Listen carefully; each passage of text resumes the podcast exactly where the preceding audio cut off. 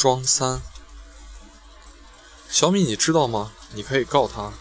莫老师激动起来，开始和我谈论法论条法律条例，似乎这是一个案例，但我更相信他这是心疼我。小米，你别怕，我会对你负责的。他再度绷紧我，这是他第二次对我说这句话。我以为这只是一段小插曲，并无大碍，但是我担心的事情还是来了。小米，我找到你爸爸的资料了，我会代表你去起诉他。你放心，我认识很多律师。我听不见后面的话，只觉得浑身冰凉，像是坐在冰面上玩的小女孩，以为这只是一条宽宽的马路，却不想冰碎了，掉了下去，寒冷刺骨。莫老师，你在哪里？我在家，我去找你。不等他开口，就挂了电话。我拉开门往外跑，下了楼。听到一个女人一句“哎呀妈呀”的叫声，才恍然我没化妆，又折回去化完妆，再急急忙忙赶到莫老师的家里。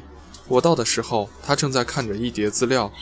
我看到那资料上有一张照片，里面的人面容瘫秃、臃肿、秃顶，眼袋快垂到了鼻子上，皮肤黝黑，完全看不出哪里好。但我知道那是我亲生父亲。让我妈妈不是不顾千辛万苦生下我的父亲，我恨他，抛弃了妈妈和我，更恨他让我来到这个世界。但是现在不是恨这些的时候。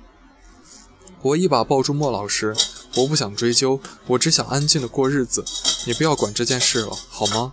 我一遍遍的哀求着，直到他承诺不再追究，我才松开他。原本我做这件事只是想把你从你父母的手里捧过来，既然你这么要求。那我只好说着，他单膝跪下，从口袋里掏出一个盒子。我瞬间明白了，为什么每个女人面对这一幕都情不自禁要流眼泪。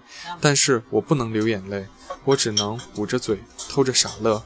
那晚我没有回家，再度在漆黑的国度里燃烧着自己的温度，与他不分彼此。接下来的日子，我们常常一起商量着结婚的细节。有时候说着说着，具体身体两具身体缠绵在了一起，只是每次我都不会在他那里过夜。有一天晚上，他眼神暧昧的想要解解我衣带，我躲开了。莫老师，我有了啊！他惊了一下，小心翼翼地把耳朵贴在我的肚皮上，像个孩子一样。莫了，他说，我们下个星期就结婚，不管那些细节了。小米，婚礼可能不那么完美，你介意吗？我红着脸摇头。回到家，我把消息告诉妈妈。妈妈白着一张脸，并不开心。我不想听她接下来要说的话，没理她，直接关了屋，进了门。傍晚时分，他来敲门，说莫老师来了。我欣喜地出门迎接。莫老师的脸色不对劲，接着他从口袋里掏出一个瓶子。我惊恐地往后退去，却不及他的力气大。妈妈意识到了什么，也赶紧过来拦他，但没拦住。他把那瓶液体倒在我脸上，用力涂抹。他睁大眼睛，用那只沾满了颜色的手指指着我，激动地说道：“不要脸！”妈妈拼命地捶打着他，质问：“你凭什么说我女儿？怪不得你爸爸不要你。”他丢下这句话走了，只留下那瓶卸妆油。我离的我无力地滑倒在地板上。妈妈搂着我，哭着说：“女儿，不要怕，他就是个人渣。我们会遇到真心爱你的。”妈妈连人渣都不要我，凭什么好人家会要我呢？何况我肚子里还有一个孩子，他出生以后是不是也要和我背负同样的命运？除了小学往后的时间里，我再也没有交到一个朋友，我再也没有谈过一场恋爱，我再也没有过一份工作。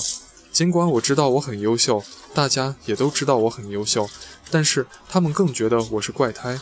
在这个世界上，你心灵再美。总还有人只看你的外表，并以此衡量你。除了妈妈，但是她也是被这个世界遗弃的那个人啊！你先去洗脸。我平静地起身，拿起那瓶蜡烛灯，朝卫生间走去，关门，往浴缸放水。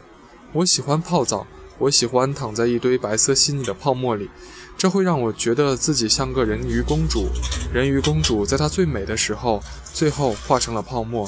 我也要最美的时候依偎在泡沫里，告诉自己，我已经没有期待了。佛家说，人死如灯灭，这灯会点多久呢？我把灯点在一旁，拿起浴缸边缘那枚刮眉刀，对准自己的动脉，红色，好美。原来我的血液和正常人一样，多好！我留恋这一丝寻常的味道。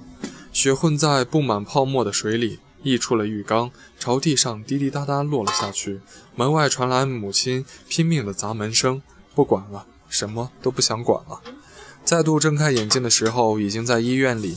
我艰难地伸手去够床头柜上的手机，故意松动输血管，报警器响起来了。但我不在乎，我专心地去翻看朋友圈，却发现格外空荡。我刷起了微博，最新一条上赫然贴着我一张素颜的照片，在刺眼的阳光下，我的皮肤和眼泪一样透明。我都不知道这张照片他从哪里拿到的，上面还有一句话。